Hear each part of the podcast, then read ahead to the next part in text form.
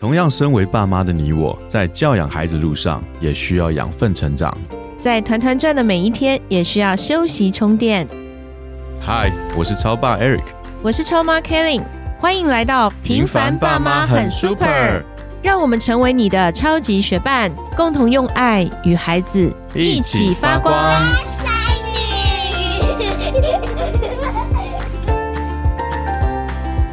嗨，我是超爸 Eric。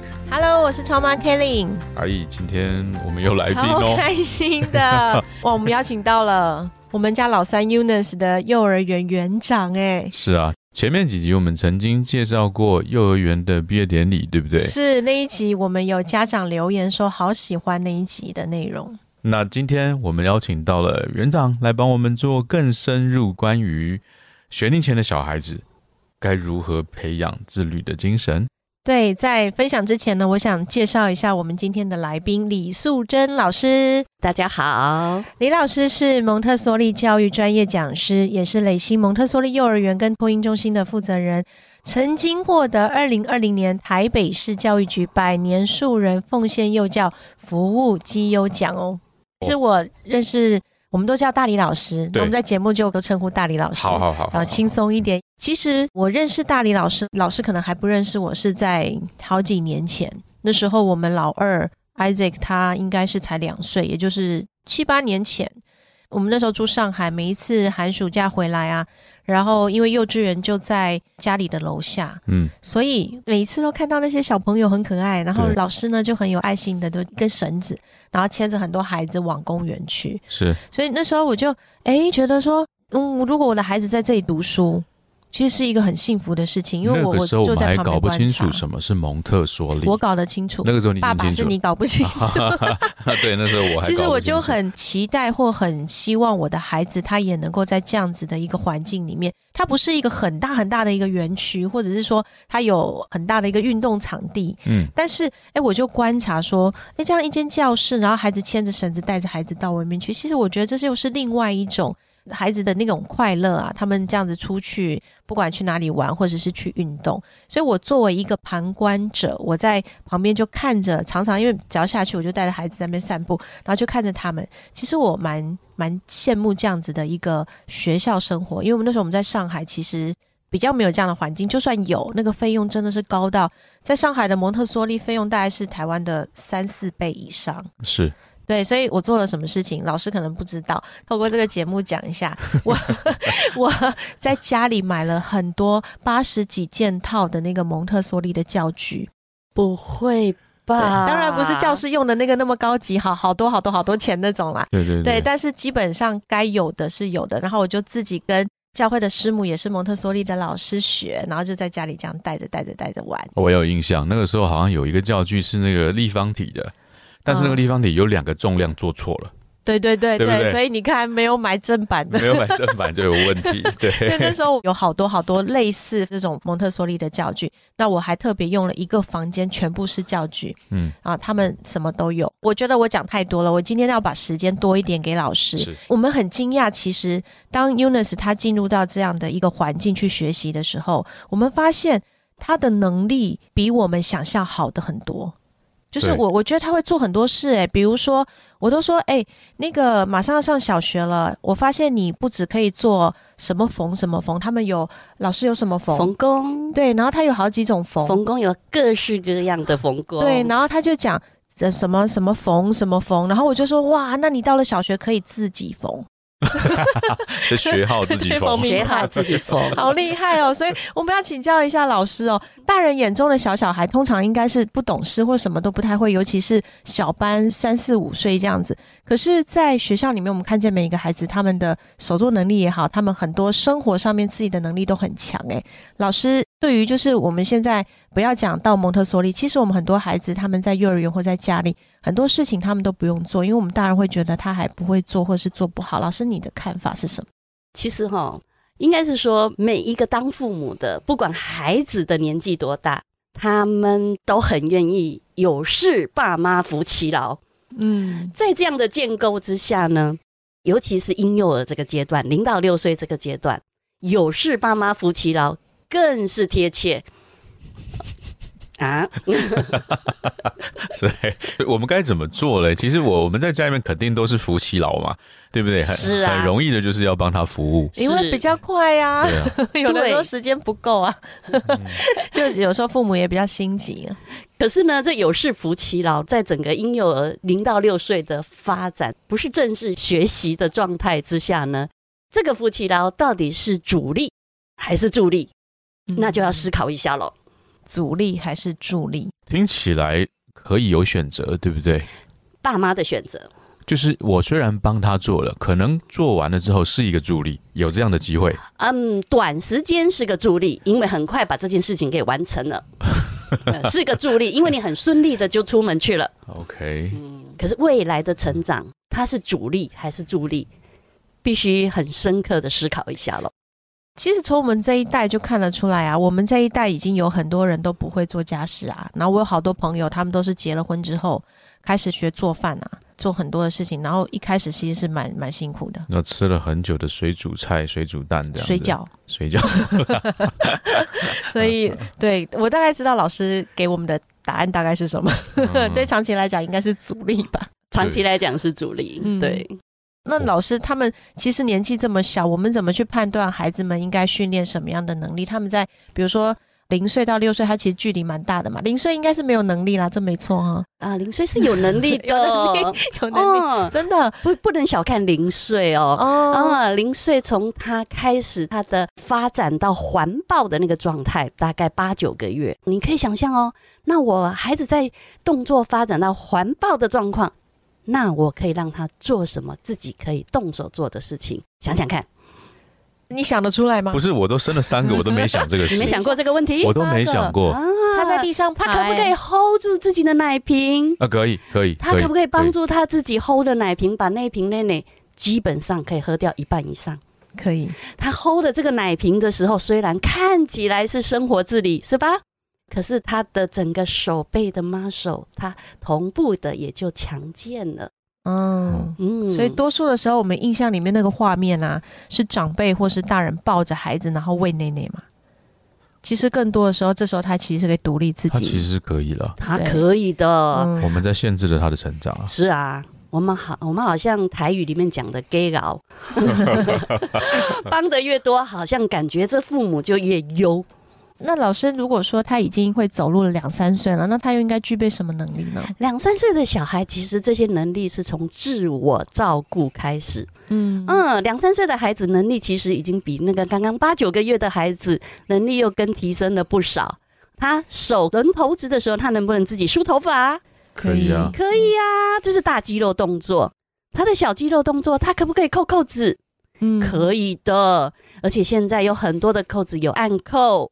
有魔鬼毡，有比较繁杂的穿那个洞洞的，是吧？嗯，那孩子可以从简易的魔鬼毡，从他的鞋子开始，他就可以练习喽。难怪那个 Unis 回家的时候，那时候才中班呢，应该就四岁五岁的时候，他头发绑的比我还好。你说他自己绑他自己绑头发？对他绑的比我还整，我绑的有时候松松的会掉，因为我也怕把它绑太紧。那个有没有一个画面，双眼皮变凤眼？有没有？妈妈，你绑太紧，所以我都绑的松松的这样，然后他就会嫌我绑的不好，因为他跑一跑就掉了，反而自己绑的很好哎，不管是辫子还是两边，那时候他才中班。所以老师说的是这些动手做的能力跟肌肉的训练，对生活自理，生活自理，从生活自理里面，他学习到了整个大肌肉、小肌肉的练习，甚至他会学习到的错误控制。好，跟大家分享什么是错误控制。嗯，错误控制就是当我这颗扣子扣眼跟下一颗扣眼扣错的时候，他发现，哎呦，这衣服怎么长这个样子的？哎，然后他回过头来，他会再把它解开，扣到正常的位置。所以孩子透过生活自理，他会学会错误控制，这是很棒、很有逻辑的。等一下，这是几岁？哦，两三岁的孩子就很就可以了，就可以发现。哎，开眼界！我真的不知道两三岁可以学错误控制。刚刚老师在说的时候，其实有一个画面又出来了。哎，你扣错了，然后小那个家长就马上去把它解开，然后不是我的画面，是我儿子已经四年级的扣子，然后扣歪的去上学。他无感吗？重点是他无感吗？不是，他太赶时间，太赶时间，有感有感赶时间。那那老师到了五六岁之后呢？五六岁就更精细了，他的大肌肉发展的应该都比前两年都好很多了。小肌肉只要你有提供这些生活自理的机会，他更深入的，他可以去照顾环境。照顾环境做什么呢？你们想想看，家里有什么事情可以让我们的小小孩做？浇花，浇花。浇花你要 hold 住那个那个壶，对吗？嗯，浇花的那个壶，嗯，那 hold 住这个壶，你需要靠什么样的能力呢？肌肉啊，肌肉，对，我手臂要有够强健，才能 hold 住那个重重的水，对。不对？对。可是呢，当我的壶嘴要把壶嘴的水要浇到泥土上面的时候，对准啊，对准，对准我的手的小手部的细小肌肉，这个时候要开始练习了。啊，倒进去水里面，然后我我要去观察，我的感官还要去观察，说倒的水是多还是少。这个同时也培养孩子的逻辑训练，这样可以培养逻辑训练。可以的，因为有一些小小孩，他把水都倒的到处都是，他满出来溢出来了，他就会发现，他会发现。那当然他不会自己发现，成人应该要做什么事？成人会去告诉他说：“哇，似乎。”浇太多了，下次你在浇水的时候看到水渗到泥土里面去了，差不多就是够了。就这样，你在带他的同时，也教会他下一次可以往更好的方向去进行。OK，OK，哦，这个其实很很让我很让我去重新思考，是不是我们在教孩子的时候太。太帮他做了。做很多啊，其实有的时候我们呃会忽略老师说的这一块，就是生活自理的能力，或者是训练他的呃大肌肉、小肌肉的发展。其实我们常常忽略，我们会比较有有些，其实我们作为家长有时候会心急，就是哎这时候他要学钢琴啊，或者是要去跳芭蕾舞啊，然后哎是不是 b o p m o f o 学好了？在尤其现在幼升小嘛，是不是 b o p m o f o 学好了？算术会算几位？大家关心的都是说我英文有没有先学。我能不能先学基本的数学？对不对？就是我我们有时候忽略了这一块。其实没有人去注意，不能说没有啦，就是我自己没有在幼儿园的这个阶段去想说要训练他们的大小肌肉。哎。所以这时候，你看我们家爸爸，我这时候要回想一下我们老大 Alicia 的那时候，在选择幼儿园，爸爸就说：“呃，幼儿教育应该差不多吧？哈，就是最主要就是希望他们可以，因为我们在上海，然后读的是本地的学校。爸爸说，其实希望他们可以交本地的朋友。诶，我觉得这一点我也是认同的，因为我真的认识了很多在上海的一些家庭、一些家长，然后后来我们还一起共学，很好玩。所以这一点我是认同的。但是回来我们。Unis 到了啊老师的学校以后，那，他回来很多能力，我好惊讶哦。他他玩他那个缝缝衣服啊，缝什么？他是玩针的哎，他是去拿针线出来穿哎，是真的针哦。他不但缝，他还烤蛋糕，对，他还做蒸蛋。然后他还，我现在煮饭的时候，他洗洗米是他的事，嗯哼，然后洗菜是对，只差就是因为火炉比较高，他在学校也是能够自己炒菜。几次我去接他，我看到他在洗洗手台嘞。对啊。我我要是不了解的人，还以为这个学校虐待儿童嘞，真的真的，每收了学费还叫孩子做童工的事情。那老师他们学会这些能力，除了训练他们的这些肌肉的发展，还有什么好处呢？啊，这些好处其实孩子，我我很喜欢哦。业界有一个广告，嗯，相信你们应该也有听过，身体学会的，谁也带不走。对，有听过，有听过哈啊，所以我一直很喜欢某一个补习班这个广告，我我把很贴切的把它融入在蒙特梭利的教育里头。我认为，呃，孩子会生活自理，会照顾环境，会照顾别人，同时呢，会有很好的情绪状态之下呢，当他无论以后将来的求学，嗯，还是呢，他要组织成一个家庭。啊，或者是他不管在小社会或大社会，他是会相当有自信、独立，然后做任何事情的挑战都会相当的有意志力。自信、独立跟有意志力，一直是我希望教出来小孩的一个样子耶。嗯，因为其实我我我觉得在很多很多状况，我我我有一直去希望自己去。看能不能去转变一些什么。我必须说了，我这次我们回到台湾，其实我我发觉台湾，呃，经历这么多的一些变化之后，呃，有一些状况是我觉得我们可以去改变的。嗯，有的时候我们发觉，哎，妈宝妈宝也是这几年发展出来的一个名词，对不对？嗯，为什么会被称之为妈宝？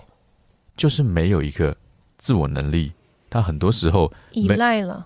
对，嗯，对，我们是不是帮孩子们做的太多了，导致于孩子他缺乏了那一段发展的那个时间、机会跟机会，对，忽略掉了他们发展该有的能力，在当下是培养出来的，嗯。今天好开心哦！大林老师来跟我们分享关于零到六岁学龄前的孩子，其实他们可以拥有很多的能力。诶，请老师给我们做一个总结好吗？我们该怎么去帮助孩子培养这些能力？哦，好的。首先，我们的父母呢，一定要理解我们的孩子的发展到哪个年龄段。那这个年龄段呢，如果你理解了他的动作发展，理解他的情绪发展，你就可以适龄适性的带给他们生活自理，然后从家里面做起。我们从家里面做起，有很多的事情哦。照顾自己的，从穿衣、穿鞋，甚至自己用餐、吃喝拉撒撒睡，都是可以自己的。然后呢，甚至可以服务我们家庭里面的环境。家里面的环境不都是爸爸妈妈的责任，是每一个人、每一个分子的责任，每一个家庭分子的责任。所以呢，如果从这里做起的话，提供给小小孩机会，循序渐进的给他们拥有责任感。给责责任感的同时呢，也给他们有成就感。那我们的小小孩呢，保证生活自自理会跟着他的一辈子，和不嫌弃，也会很喜欢做这件事情的。谢谢大力老师今天来到我们的 Podcast 节目。那我们今天的节目就到这边了，我们和听众朋友们说拜拜，拜拜，拜拜。